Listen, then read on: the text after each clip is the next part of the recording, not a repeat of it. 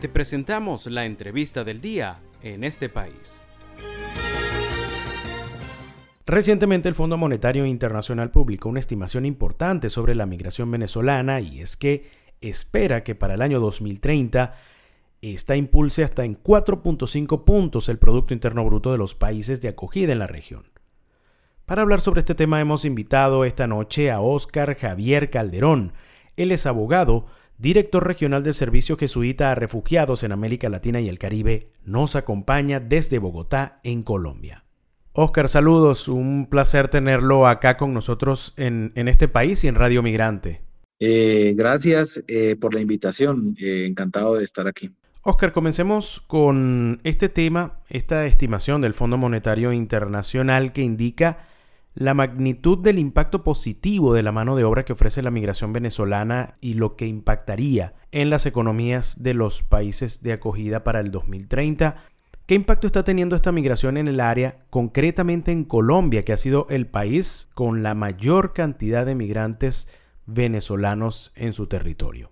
Bueno, pues eh, de verdad que, bueno, esta estimación nos eh, anima y coteja algo que vamos viendo en lo cotidiano en nuestro trabajo en toda la región y es el, impacto positivo que puede traer para la economía de las, de las ciudades, de los países de recepción, la mano de obra migrante y también, por supuesto, su nivel de poder adquisitivo y de, integración. ¿no? Para el caso de Colombia, es muy interesante que, eh, recuerdo ahora, el estudio del Observatorio de Mercado del Trabajo y la Seguridad Social de la Universidad Externada de Colombia, en un estudio del 2020, en donde indicaba que la población venezolana que está llegando al país era mayoritariamente joven y con un alto nivel educativo, ¿sí? Es decir, que eh, en promedio el 18% tenían eh, alguna titulación profesional, técnica, y, y, incluso de posgrados, ¿no? Y, que, bueno, que cerca del 74% de las personas que estaban en Colombia de origen venezolano tenían la posibilidad de realizar actividades laborales. Entonces, esto nos habla, digamos, de, de la fuerza laboral de esa población venezolana que está llegando a Colombia y de lo que podría representar en los niveles de eh, económico. ¿no? Entonces, eh, pienso que es interesante revisar Colombia, pues dado que por lo menos el 37% de la población que está saliendo de Venezuela se está quedando en el país, ¿sí?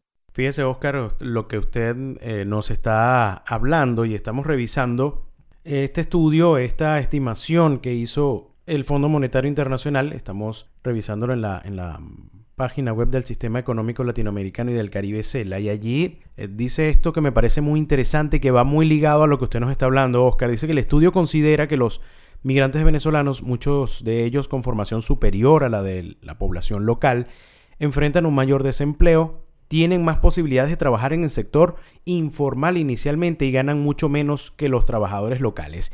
Y allí le quiero asociar este, este inciso a, a esta pregunta Tomando en cuenta estas estimaciones, quisiera, Oscar, em, que nos hablara sobre lo que, la manera como usted analiza la forma como los gobiernos han hecho y están haciendo para crear políticas que le posibiliten a esta mano de obra calificada venezolana eh, poder adaptarse a estos mercados y aprovecharla.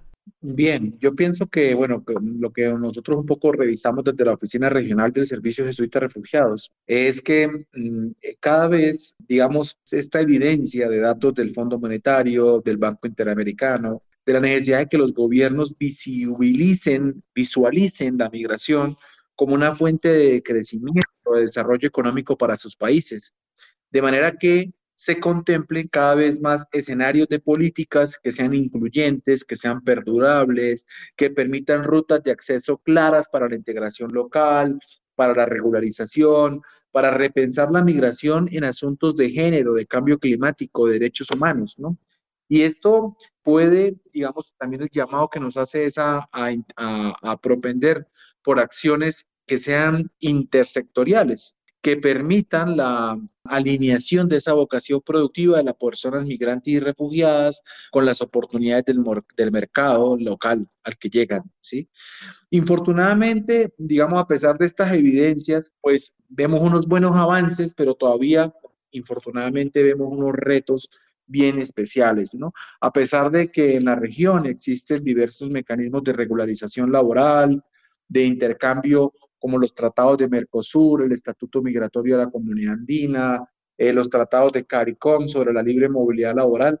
Sin embargo, estos mecanismos de regularización que están más desarrollados multilateralmente entre los estados de la región, sin embargo, todavía siguen representando digamos, barreras de acceso muy fuertes para las personas migrantes que generalmente vienen con eh, problemas para encontrar o tener un pasaporte o tener documentos de identidad o le implican trámites eh, de visados irregular, y de regularización que son muy costosos y que no pueden cubrir, ¿sí? Entonces, lo que vamos viendo es que, sin embargo, de estas oportunidades económicas que nos dicen los bancos multilaterales y las agencias internacionales.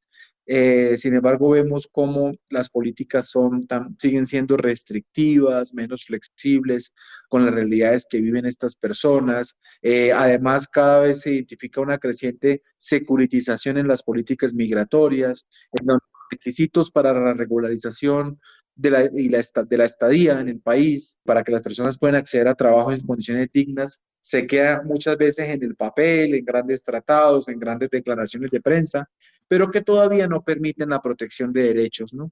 Y esto, sobre todo, digamos, llama la atención y nos exige un cuidado especial cuando hablamos de la condición laboral de las mujeres migrantes y como una población que está altamente vulnerable dado la tasa de desempleo superior a, en comparación con los hombres y también las dificultades de acceder a las mujeres, muchas con eh, situaciones de cabezas de hogar o que tienen a su cargo o personas en discapacidad. Entonces, creo que todavía tenemos un, digamos, nos alientan estos anuncios y estos estudios porque verifican, evidencian algo que vemos en el terreno, pero que aún nos faltan eh, más políticas mucho más claras en los países que permitan que estos talentos, la vocación productiva de la población venezolana pueda realmente integrarse al mercado laboral en igualdad de condiciones para evitar la explotación laboral. Estamos conversando con Óscar Javier Calderón, el es director regional del Servicio Jesuita de Refugiados en América Latina y el Caribe. Óscar, usted como abogado y que tiene una experiencia de más de 10 años trabajando en la frontera colombo-venezolana, quisiera puntualizar ya para ir finalizando. Nos ha hablado sobre muchos de los retos que tienen los países de acogida para integrar a la mano de obra calificada venezolana y teniendo en cuenta, Oscar, que pareciera que luego de ralentizarse un poco con el tema de la pandemia, la migración venezolana nuevamente se activó porque las razones por las cuales se ha producido todavía eh, persisten. Quisiera, Oscar, que usted nos hablara un poco sobre los retos que tiene los países de acogida para seguir facilitando, facilitar de alguna manera, no solamente colocar medidas restrictivas como el tema del visado, sino de, de, crear, de qué políticas se necesitan para que esta migración venezolana se adapte a los países que los están acogiendo, ya mirando un poco a lo que son los próximos 10 años? Creo que, bueno, eh, la, eh, eh, tenemos que también poner esto en un contexto en el que, en, un contexto de pospandemia, en donde las economías de los países de la región están teniendo dificultades, ¿no? Y hay una alza en el desempleo, eh, hay destrucción de empleo, bueno, alta, la alta inflación, ¿no? Y esto juega, por supuesto, en este, en este contexto, ¿no? Yo pienso que uno de los principales asuntos a atender es poder hacer frente a las, a las narrativas que van tomando fuerza, narrativas lamentablemente muchas veces, que van tomando fuerza alrededor de las personas migrantes como una un riesgo para la, para la mano de obra local, ¿sí? Y no encontrar justamente las oportunidades, que es este informe del BID que nos, que nos muestra el camino de oportunidades que puede tener las personas para la economía local y para el desarrollo de los países que los acogen.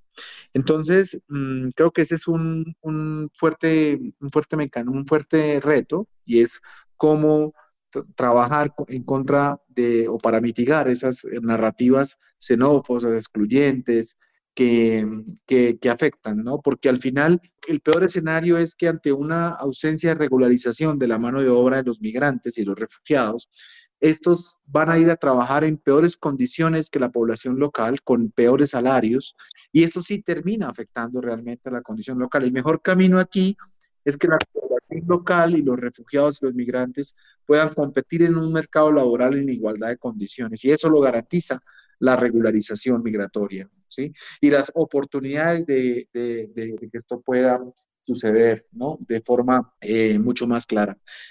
Para el caso de Colombia y Perú, por ejemplo, Colombia tiene, tiene una restricción para que las personas que tengan salvoconducto como solicitantes de refugio, es decir, están hasta ahora en el proceso de solicitud de refugio, no pueden firmar un contrato laboral, ¿sí? Y esto es una gran brecha porque entonces eh, las personas se encuentran con que tienen necesidad de, solicitar refugio, pero no pueden trabajar y entonces vienen las preguntas sobre cómo garantizarse el mínimo vital.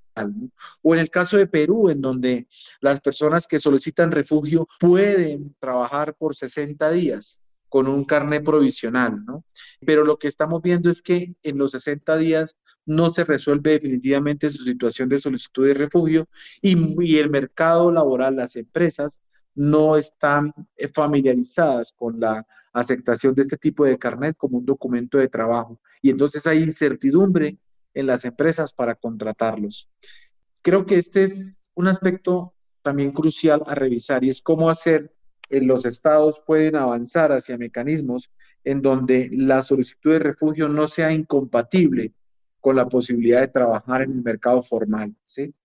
Yo pondría estos, estos tópicos como algo en el que eh, tendremos que seguir insistiendo eh, en los próximos años para buscar una, una, armonía entre, entre la posibilidad de migrar y de con fuentes de trabajo dignas que, eh, que, que restablezcan los derechos de las personas. Y este fue Óscar Javier Calderón, abogado, director regional del Servicio Jesuita a Refugiados en América Latina y el Caribe, nos acompañó esta noche desde Bogotá para hablarnos sobre el impacto que tendría la migración venezolana en las economías de los países de acogida, todo esto según estimaciones del Fondo Monetario Internacional.